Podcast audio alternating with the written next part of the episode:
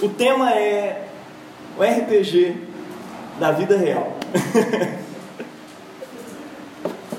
Você já conhece ou já jogou, já ouviu falar de RPG? De Deus. De Deus, né? De que tipo você jogou, né? O nome se popularizou para mim, e eu creio que para minha geração toda, é, se popularizou no início dos anos 2000, quando a gente ouviu as notícias aí nos jornais da morte de uma jovem que foi encontrada morta com 17 facadas em cima de um túmulo na cidade de Ouro Preto. É, a mídia fez o favor de associar essa morte com o crime é, esse crime né, dessa morte com um jogo de RPG conhecido até hoje né, como Vampiro a Máscara. O Ministério eh, chegou até a, a proibir esse jogo na época e depois parou. Né? Supostamente a garota teria sido punida é, de acordo com as regras do jogo, sendo aplicadas à vida real. Então, claro, eu preciso dizer que isso não foi comprovado nas investigações nem no julgamento. Né? Os três amigos dela que estavam sendo julgados em 2009 já foi é, absolvido, né? Mas imagina a lenha que isso aí deu, né, para a fogueira dos mitos evangélicos aí que a gente conhece. É, bem, né? Quem tem mais tempo de igreja já conhece esses mitos. Bom, mas o que é o RPG, né? Role Playing Game, ou seja, literalmente um jogo de representação de papéis. Cada um tem um papel a ser representado ali naquele jogo. Né? E foi criado a partir dessa lógica do drama, ou seja, ele possui uma natureza teatral. Né? Nele você assume o papel de personagens que gostaria de interpretar e cria narrativas relativamente autônomas, não são totalmente autônomas, porque tem que ser de acordo com as regras do jogo, né? Afinal, ninguém pode de repente falar, oh, agora eu sou Deus. E aí você muda as regras do jogo todo e acaba o jogo e fala, eu venci. Não funciona desse jeito. Né? Já pensou se pudesse ser assim? Mas não é. Quem joga RPG sabe que tem um livro, tem uma regra para ser seguida. Né? Mas se a gente pensar um pouco sobre a nossa própria vida, a gente vai ver que é, a nossa vida não é muito diferente do RPG um jogo de representação. A gente está constantemente assumindo papéis e tendo que seguir as regras de um jogo que, graças a Deus, não foi inventado por nós. Né? A gente tem um papel de jovem, papel de mulher, papel de mãe, papel de pai, papel de negro, papel diversos, diversos papéis que a gente está assumindo diante da, sociedade. Né? Eu, por exemplo, eu sou pai. Né? É, e eu não dito as regras do que, que é ser pai. Eu posso e até devo criar umas novas narrativas sobre ser pai, inovar, ser um pai mais legal, ser mais sério ou ser mais engraçado. Eu posso inovar nisso tudo. Mas eu não tenho a livre opção de simplesmente abandonar o meu papel e dizer eu não sou mais pai. Eu nunca vou deixar de ser pai. Eu posso ser um bom pai ou um mau pai, mas eu não deixo de ser pai. Eu posso ser um pai negligente ou um pai dedicado, mas eu sempre vou ser pai. Eu posso ser um pai presente ou ausente, mas eu vou sempre ser pai. A regra do jogo está ali. Isso me leva a pensar um pouco em como que a gente está representando os nossos papéis diante do grande RPG de Deus. Sabe, isso não é novo na teologia, tá? Quem criou isso foi João Calvino.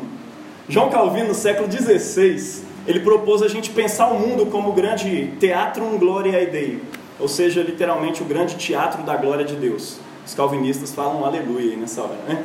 Onde cada um de nós representa o seu papel no excitante roteiro proposto por Deus, o grande diretor. Ou melhor, o grande autor, porque RPG tem diretor também, tem, uma, tem, tem as funções. É, Acertar o nosso papel não é simplesmente interpretar bem um personagem, é ser quem nós somos criados para ser. Assim como num grande teatro, as boas performances, o sucesso da peça, do filme, da série, dá brilho ao nome do diretor. A ciência pode até fuçar o funcionamento do jogo e desvendar como as coisas funcionam. E dizer que tudo se trata apenas de meros pixels mas nunca vai ser capaz de responder a pergunta sobre o porquê nós existimos, afinal de contas. Alguns dizem e ousam dizer né, que não existe sentido para a nossa existência. Para eles, a gente é só um monte de pixels piscando aí no painel que se juntaram e se formaram em algum jogo em algum momento da eternidade. Mas não se percebe até a incoerência dessa afirmação, afinal de contas, você já viu algum joguinho que se auto-originou? Você já jogou algum joguinho que não tinha um diretor de programação? Eu não. Fica a pergunta. Portanto, a grande questão, na verdade, não é como os RPGs são feitos, e sim por que e para que eles são feitos. Qual que é a missão, afinal de contas? Essa é a grande pergunta. No caso da nossa existência, a grande questão também não é como nós existimos. A biologia fala sobre isso muito bem. A história fala do aspecto histórico dessa existência muito bem. Mas tá, e qual que é a nossa missão? É disso que nós estamos falando. É para que que a gente existe? Dizer isso no jogo, dizer, é, é, dizer isso no jogo e dirigi-lo, normalmente é o papel do narrador e do diretor. Ele dita a missão, ele fala como é que tem que funcionar, tá? Mas ele não inventa as regras, ele apenas segue o livro. Esse é o papel do diretor. Tem um diretor que fala, ele é o narrador e ele dita as coisas que estão acontecendo a partir do livro e os personagens vão interpretando aquilo ali. Existe um jogo, entretanto, em que o diretor queria ser o autor do jogo. Ele começou a burlar as regras para que o jogo funcionasse do jeito que ele queria. Não é preciso dizer que o jogo começou a dar muito errado. No RPG da vida real, após criar todo o cenário, as regras, os personagens, o grande autor entregou o papel de diretor ao personagem principal de sua história, o homem, que foi criado à sua imagem, ou seja, para ser na terra o mesmo que ele era no céu. Não se contentando em ser o diretor disso tudo, o ser humano queria também tomar a autoria do jogo. Ele não queria desempenhar o papel que foi designado para ele. Ele não queria desempenhar as missões que foram, sido, que, que foram sendo criadas para ele. Ele introduziu na missão, por exemplo, do casamento a infidelidade. Na missão das relações sociais, sexuais, raciais, culturais, ele introduziu todo tipo de perversão, desonestidade, opressão do mais poderoso sobre os mais fracos. Era o governo humano sem impedimentos para ser tão mal quanto pudesse ser. Isso é a doutrina da queda em RPG. Entretanto, vez após outra, esse diretor, que é o homem, se depara com cartas mágicas e velhos oráculos que surgiam no meio do jogo dizendo sobre a vinda de um tempo em que o próprio autor se tornaria o diretor daquela, daquela partida milenar. Vez e outra, as cartas apontavam para o pagamento, para, apontavam que o pagamento por burlar o jogo naquela proporção era um grande game over existencial. As regras não permitiam um mero perdão para o diretor e deixar ele voltar a seguir na sua velha função. Alguém teria que pagar por isso. Aviso após aviso, um dia nasceu nesse jogo uma criança que ao longo de sua vida percebeu, aceitou, incorporou a sua missão, tornar-se o novo diretor do jogo. Entretanto, pelas regras originais, governar o jogo não tinha a ver com exercer poder sobre os outros na base da força, mas sim com servir os outros. Talvez por isso o primeiro homem tenha abandonado lá a sua missão, porque nas regras originais, governo é serviço.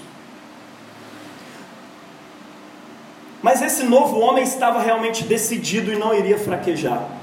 O grande problema é que, dadas as atuais circunstâncias, ele precisaria morrer em um ato imensurável de serviço em favor dos burladores do jogo, pagando assim a dívida impagável para com o jogo e com seu próprio autor. Sua confiança no autor era tanta que ele se submeteu a essa árdua missão sem questionar. Os burladores do jogo acharam aquilo uma coisa de noob, é, afirmando: é, afinal, ele mal entrou no jogo, é, já está saindo aí depois de 30 minutos. Quem entende os easter eggs aí pode, pode sacar um pouco. É, enfim, essa turma continuou o jogo como se nada tivesse acontecido. De repente, três minutos depois, aquele homem aparece de novo no jogo. Reaparece com todo o entusiasmo de alguém que, munido das cartas certas, está pronto para trucar numa rodada de baralho.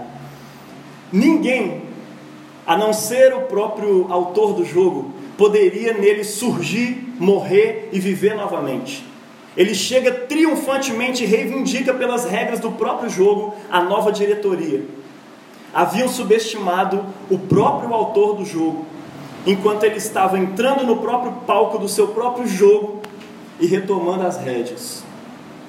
Existe um fato inegável e insubstituível no meio dessa história toda: você. Você está enterrado nessa história dos pés à cabeça. Você está envolvido nela. Você faz parte desse jogo, querendo ou não. A questão grande aí é saber como você está jogando o jogo, ou seja, como você está vivendo a sua vida.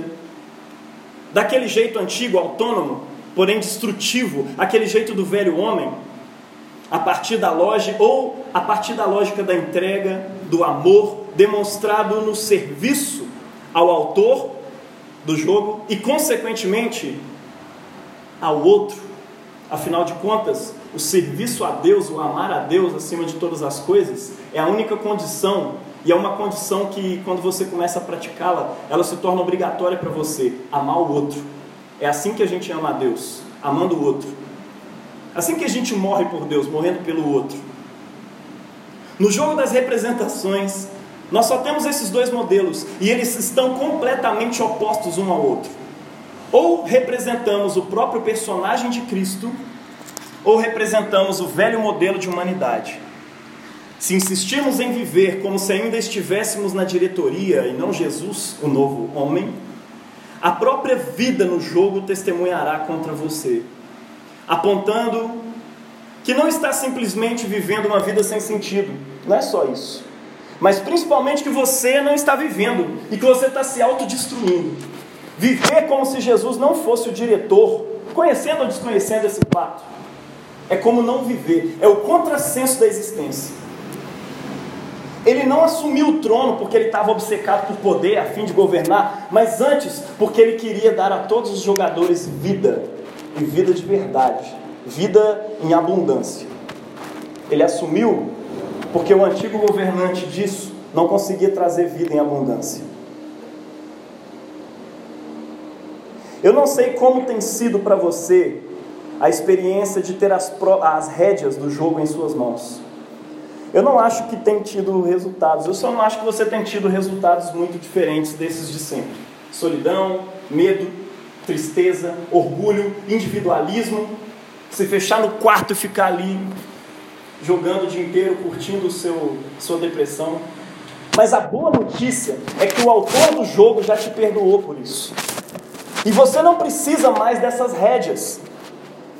O próprio autor da história tomou essas rédeas na cruz do Calvário e pode te guiar gratuitamente, como um bom pastor rumo ao melhor desfecho, desfecho que você jamais imaginou. Então, somente aceite esse perdão e essa mão estendida, pronta para te guiar rumo a uma nova história. Você pode falar com ele agora, nesse momento agora, porque esse RPG não é só um RPG, é o RPG da vida real.